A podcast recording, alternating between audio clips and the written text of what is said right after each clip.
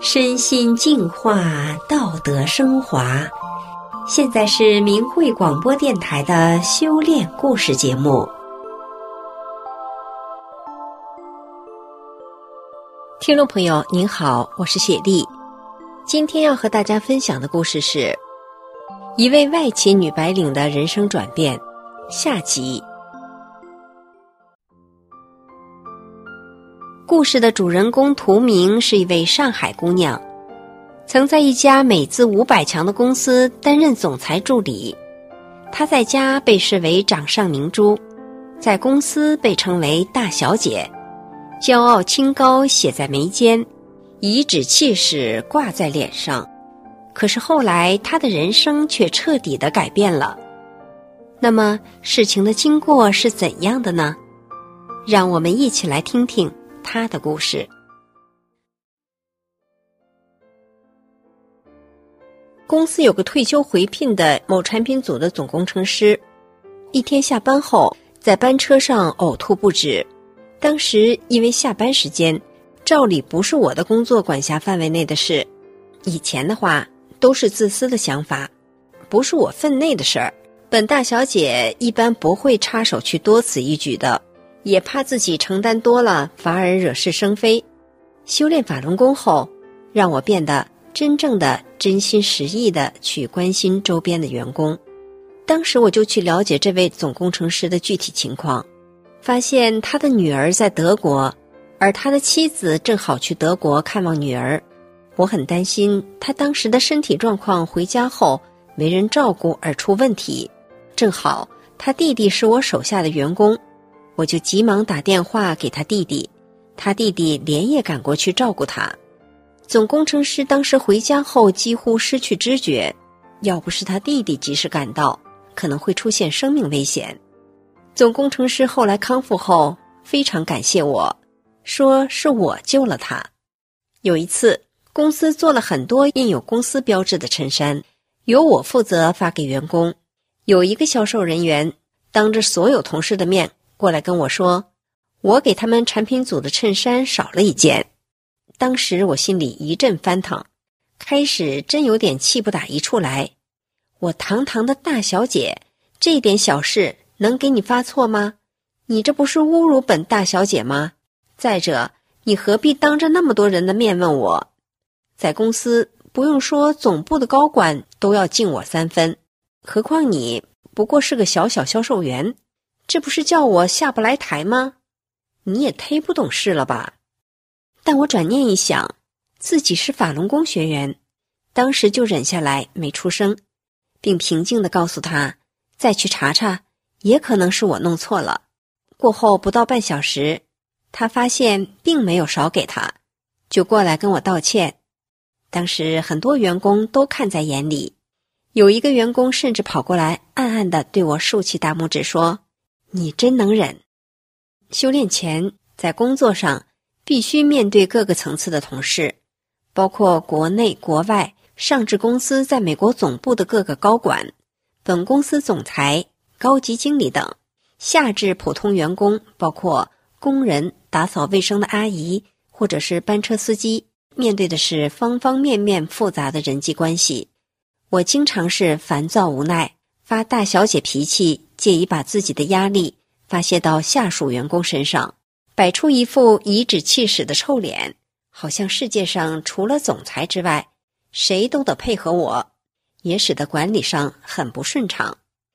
修炼大法后，我遇事总会用师父教导的法理，真善忍对待同修、对待同事、对待员工，语气尽量亲切，内心祥和。手下员工可以感受到我的真诚和善解人意，都主动做好自身分内的工作。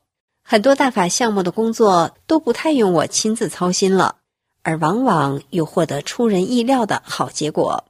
可是，这么好的法轮大法，教导人心向善，让人道德提升、身心健康的这么一部大法，却在一九九九年七月二十日后遭到前所未有的打压。教导我做真善人好人的师傅被诽谤。二零零七年，我开始修炼法轮功后不久的一个上午，我被人举报说我练法轮功。当时国家安全部两名官员直接到我公司找到我，先旁敲侧击，后语重心长，最后厉声警告我说：“不要去做不该做的事情，希望你放弃法轮功，否则你目前的一切可能一夜之间都失去。”看我不为所动，走时扔下一句话：“太可惜。”最后逼迫我的老板看着我在公司的一言一行。回到家，我的父母也逼迫我放弃信仰。当时我和母亲住一个屋子，每当我凌晨早起准备学法练功时，被中共电视中谎言蒙蔽的母亲吓得半死，说我半夜起床是要杀她，令我心痛不已。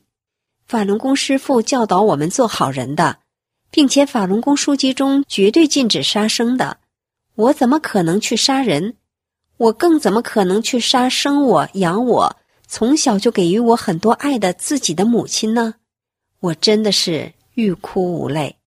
我那白发苍苍的母亲年近七旬，身体十分不好，看我坚定自己的信仰，居然跪下来给我磕头，让我放弃信仰，好让他在有生之年过一个安稳的晚年。而我的父亲也对我咆哮。说了很多反对法轮功的话来刺激我，我感到异常痛苦和孤独，万般无奈，好像一下被世界上所有人，包括我的家人、同事、老板、邻居、朋友、亲戚，都抛弃了，好像天都要塌下来的感觉。之后，我陷入深思：法轮功到底是什么？我为什么要练法轮功？政府为什么要这么迫害无辜善良的、只不过坚持信仰的普通百姓呢？目前法轮功被打压，我该怎么办？当我再次检测自己的思路后，得出的结论就是：法轮大法是正法，大法没有错。做好人难道有错吗？我师父教导我真善忍，难道有错吗？我从一个自私骄傲的大小姐，焕然一新。成为一个时刻为他人着想、受人尊重的人，难道有错吗？既然没有错，我怎么能背叛法轮功和我师父呢？做人是要有良知底线的，有了良知，才能使我们分清善恶。失去这个底线，那做人还有何意义呢？我决定修炼下去。从此后，我对我的母亲更加呵护照顾。我就是牢记我师父教导我的真善忍原则，去做得更好。我母亲那时已经得了轻度老年痴呆症，对眼前的事情都不记得了。我每周都回去给她洗澡，陪她闲聊，安慰她。在一次帮她洗澡时，我真诚地告诉他：“法轮大法好。”他喃喃地重复着，然后开口说：“女儿，大法好。”二零零八年，我还特地带着母亲去了一趟澳大利亚，这是她第一次，也是最后一次出国旅游。整个旅程，她都十分开心。我父亲经历过，也亲眼目睹过共产党的历次整人运动，他自身就遭受过迫害。我父亲本来是大学毕业，曾经被分配到北京军区担任俄语翻译，但因为我父亲有一个哥哥在美国。于是就被扣上了一顶里通外国的帽子。同时，我父亲在部队看清了共产党的人整人的真实面目后，最后毅然决然退出部队，来到上海一个小的化工厂当工人，直到退休。所以，当他一听说他最疼爱的女儿修炼了法轮功，正在被中共打压，几乎失去理智，整天为我担心，因为他太清楚。共产党是如何整人的？我很早就在家里安装了新唐人电视台的接收器。我父亲开始慢慢了解海外法轮功的真实新闻报道，看到弘扬五千年的中国传统文化的神韵晚会光盘，他禁不住说：“这些节目真的不错。”有一次，我问他是否愿意把之前失去理智时对我师父的不敬之词道歉时，并且要在网上声明。他非常肯定地说：“愿意。”在我因修炼法轮功被中共迫害后，我以前的总裁老板善意劝我不要太执迷。他自己是信仰天主教的，他认为凡是信仰都是教导人向善的。他不是很理解法轮功为什么要跟政府对着干，他认为这就违背了善。我耐心的反问他，他应该最清楚我的为人处事是他都认同的。而我为什么不偷不抢？就因为要坚持做一个更好的人，反而被这个政府非法关押、非法审讯呢？这个政府的行为不正是超出了恪守良知的范围了吗？你们的上帝也是告诉你，人死了不是有的进天堂，有的下地狱。如果那些人不去恪守良知，那不就是要进地狱的吗？我就是告诉那些世人。法轮功是真正的佛法修炼，我就是想把那些不明真相、迫害法轮功的人拉出地狱之门，这不是大善吗？从此之后，我的老板再也不劝我了。二零零九年九月三十日晚上近十一点，突然七八个警察冲进我家，把我绑架到派出所非法审讯，之后长宁区检察院对我非法批捕，在看守所。我被迫害的出现严重的皮肤病，十月二十二日取保候审，走出看守所。